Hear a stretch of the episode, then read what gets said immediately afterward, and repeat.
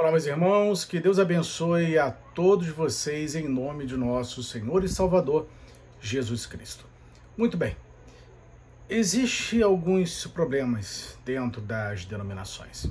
Aliás, vários problemas. Mas um deles eu quero destacar hoje com vocês. E para ilustrar a nossa reflexão de hoje, eu quero ler a palavra de Deus que diz assim no, na carta de Tiago, capítulo 4, no versículo 17.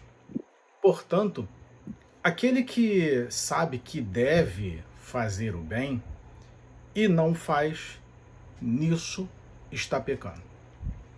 Bem, aqui Tiago fala sobre o pecado da omissão. O pecado daqueles irmãos que são omissos quanto ao fato de saber que deve fazer o bem e não faz. Mas que bem é esse? Que atitude de bem é essa que Tiago está falando? Que Tiago está tentando nos alertar? A ajudar um irmão necessitado que passa fome, que passa dificuldades, isso é fazer o bem? Ajudar uma viúva e o órfão, isso é fazer o bem? Atender as questões sociais é fazer o bem? Sim, tudo isso é fazer o bem. Mas quando eu contribuo com meus dízimos e ofertas, vamos colocar assim, dentro de uma denominação, financiando atos ilícitos daqueles pastores, bispos e apóstolos, e dizendo que eu estou fazendo porque é para Deus, mas sabendo que o dinheiro destinado é um dinheiro que está sendo mal empregado, isso é deixar de fazer o bem. Por quê?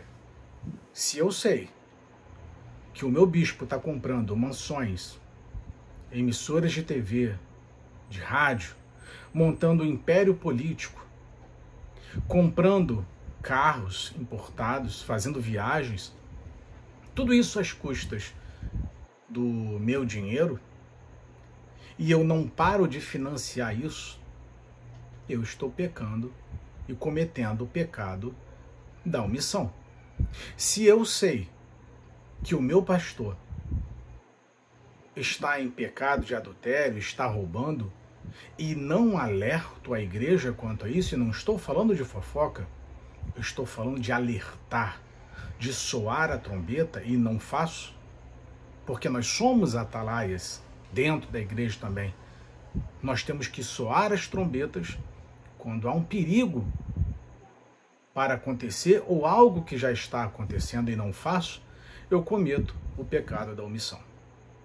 Fato é que existem milhares de irmãos que se comportam de maneira covarde e omissa dentro dos templos. Simplesmente eles, eles pegam os seus dinheiros e entregam nas igrejas e falam: Não, estou entregando para Deus. Se o pastor vai roubar, o problema é dele. Não, não é assim que funciona. Se você sabe o que está acontecendo e não faz ma, ma, é, e não evita e não estanca, você é conivente com esse pecado. Você faz parte tanto quanto desse pecado. Traficante não é só o que comercializa o ilícito. Quem financia é tão traficante quanto. Quando eu apoio um candidato que sei que as suas ideias, ideais, ideologias são destruidoras, eu também cometo o pecado da omissão. E não é só dentro dessas esferas, não. É em questões sociais, nossa vida do dia a dia, nossa vida prática. Ser cordiais, hospitaleiros, ajudar, fazer o bem de um modo geral. Nós temos esse dever e obrigação. Mas também não podemos esquecer de que contribuir financiando para o ilícito desses homens me torna tão culpado quanto. E é isso que precisa ficar bem esclarecido em nossas mentes. Isso precisa ficar esclarecido. Lembre-se, lá de sobre o pecado de Acã. Deus havia dado ordem para que tudo fosse destruído, nada fosse pego. Nada. Era para matar a todos, destruir a todos. Mas a família de Acã resolveu, aliás, Acã resolveu trazer uma capa e mais alguns utensílios e guardou embaixo da tenda. O que, que aconteceu após aquilo? Israel começou a perder as guerras. Todo mundo pagou por conta do ato daquele homem. Será que alguma outra família sabia daquela atitude de Acã? Eu creio eu que provavelmente, apesar de ter feito as escuras, acredito que alguém tenha visto.